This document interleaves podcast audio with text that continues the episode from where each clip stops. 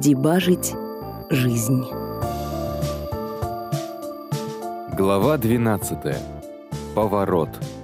Апрель 1998 года. Как-то вечером у меня дома раздался телефонный звонок. «Алло, Саша? Это Миша», — донеслось из трубки. «А, привет». Я не мог сообразить, с кем разговариваю, и мой собеседник вроде бы это понял. «Это Миша, друг Руслана. Я снял твою квартиру на Адаре».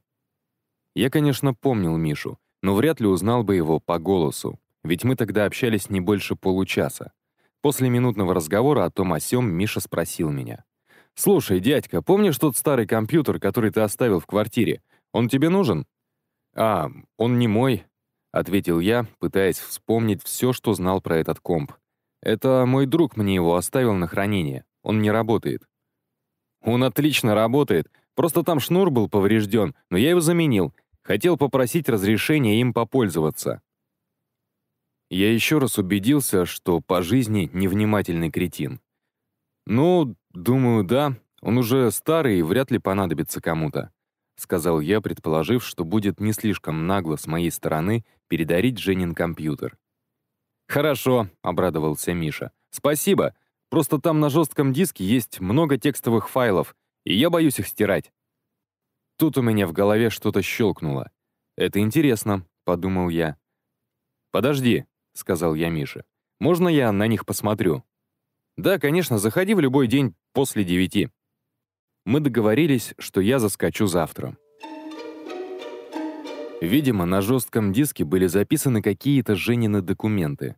Мне стало очень интересно, что бы это могло быть.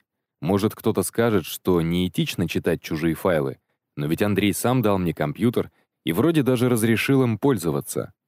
На следующий день я, вооружившись целой пачкой дискет, приехал в район Адар, поднялся по улице Бальфур и повернул налево к своей бывшей коморке. По дороге на одной из скамеек я встретил Мишу, который пил пиво с какими-то двумя русскими подростками. «Ядрен батон, Саша! А я как раз думал идти домой», Миша попрощался с парнями, и мы поднялись в мое бывшее жилище. Было интересно обнаружить, что там практически ничего не поменялось. «Я оставил все как было», — сам сказал Миша буквально через секунду. «У меня времени на это нет. Работаю 6 дней в неделю, ухожу в 5.40, прихожу в 7 вечера».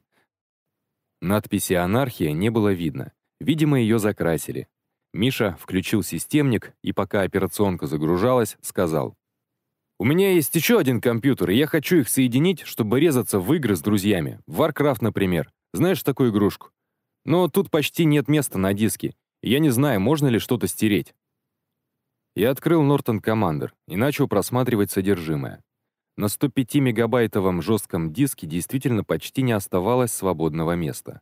Там были установлены Windows 3.1, Visual Basic, C, антивирус, еще какие-то программки.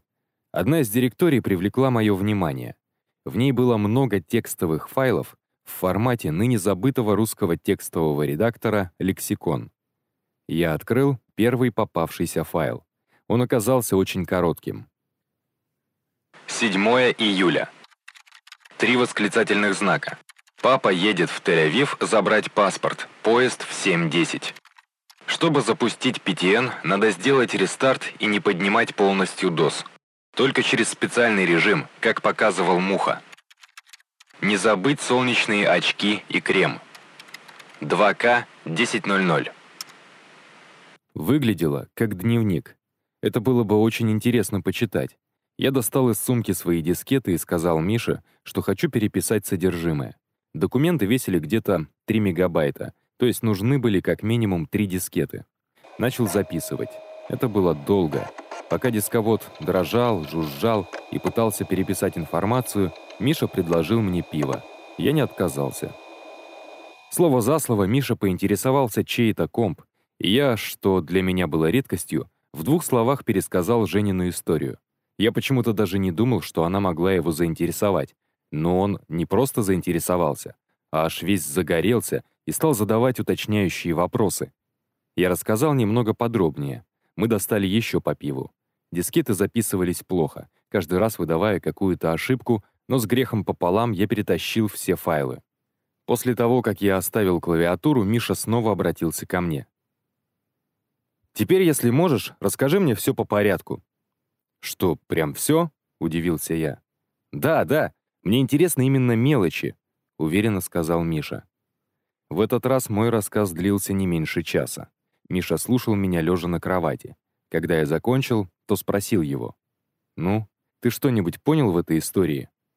«Понял. Тебя, дядька, почему-то хотят здорово надурить. Только непонятно как и зачем». «Что?» — возмутился я. «Надурить? Что за глупости?» «Ясен пень!» — Миша посмотрел на меня, как на идиота. «Это естественно. Ты же не думаешь, что такое может быть, да?» Я промолчал. На самом деле у меня постоянно возникали мысли, что такого не могло быть. Но стоило только послушать запись одного из интервью, и я опять начинал стопроцентно верить. Почему? Женя отвечал на все мои вопросы очень точно, быстро и искренне. Я много раз переслушивал интервью, но не смог найти какой-то прокол, неточность, ляп или даже просто уловить неуверенность в моем собеседнике. «Не знаю, зачем они это делают, продолжал Миша. «Но ты должен просто понять, что они гонят туфту, и от этого уже танцевать». «Ну, предположим», — согласился я. «Но все же зачем Жене что-то придумывать? Не он же меня нашел и пытался втюхать эту историю. если бы я на него не давил, он вообще бы мне не рассказывал ее. Он от меня ничего не хотел». «Как же! История с квартирой как раз выглядит подозрительно. Но это не так важно», — махнул рукой Миша. «Предположим, что не просил, не суть. Такого просто не может быть. Это не вписывается ни в какие известные законы физики. Никак.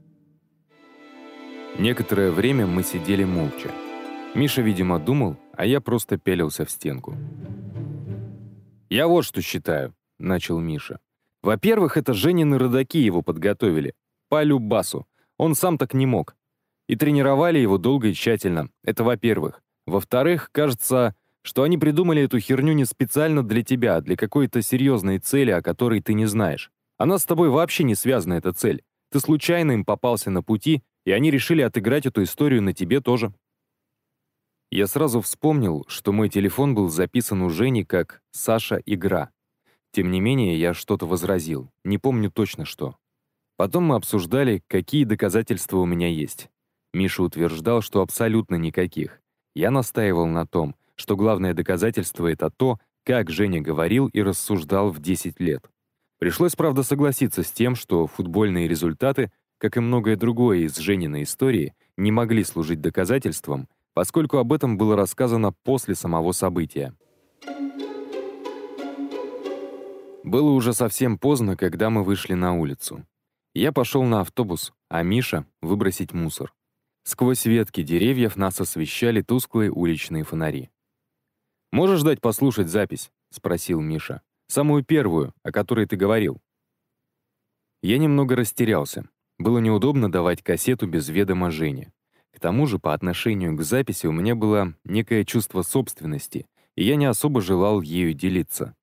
В любом случае, я кое-как отмазался, сославшись на то, что должен спросить разрешения.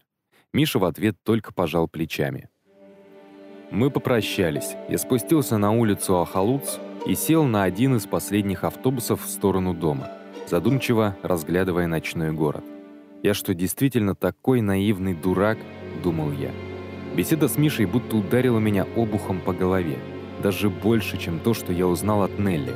Потому что теперь меня не волновало, был ли Володя уфологом или не был, и если да, то когда. Теперь я вдруг осознал всю нелепость этой истории в принципе. Ни одного доказательства — ни одного даже приблизительного научного обоснования, ни одного похожего случая, ничего. Только красивая сказка, которую, видимо, ребенок заучил и, возможно, даже сам верил в нее. Самым обидным было признать тот факт, что я тут, видимо, действительно являлся второстепенным персонажем. Я был просто игра, а главная цель всей этой затеи находилась где-то в стороне. Может, это тот проект, на который они выбили деньги, или что-то еще, а мне он морочил голову просто так. Так называемое нападение на Диму, которое мне и раньше казалось странным, теперь стало и вовсе смешным. Видимо, сами Женя или Андрей наняли того студента, Поэтому он так смутился, когда увидел Женю. Тем временем наш автобус вырулил на бульвар Бенгуриона и начал спускаться по направлению к порту. Хоть я и не особо смотрел по сторонам, не заметить, что происходило на улице, было невозможно. Тротуары были перерыты, на бульваре стояло много строительной техники и лежала штабелями плитка — я прилип лицом к окну, высматривая поворот. Поворот с бульвара Бенгуриона на улицу Амигиним, где был тот самый угловой дом, в котором Андрей четыре года назад купил квартиру. И тут я увидел его, наш дом. С него сняли всю черепичную крышу и окружили забором. Возле ворот сидел сторож и варил на конфорке кофе. Я опять откинулся на сиденье. По спине прошел холодок. «Пророчество сбывается», — промелькнуло у меня в голове. Можно было это считать доказательством? Неизвестно. Мало ли откуда они могли об этом узнать. Но черт побери, все опять стало не так однозначно.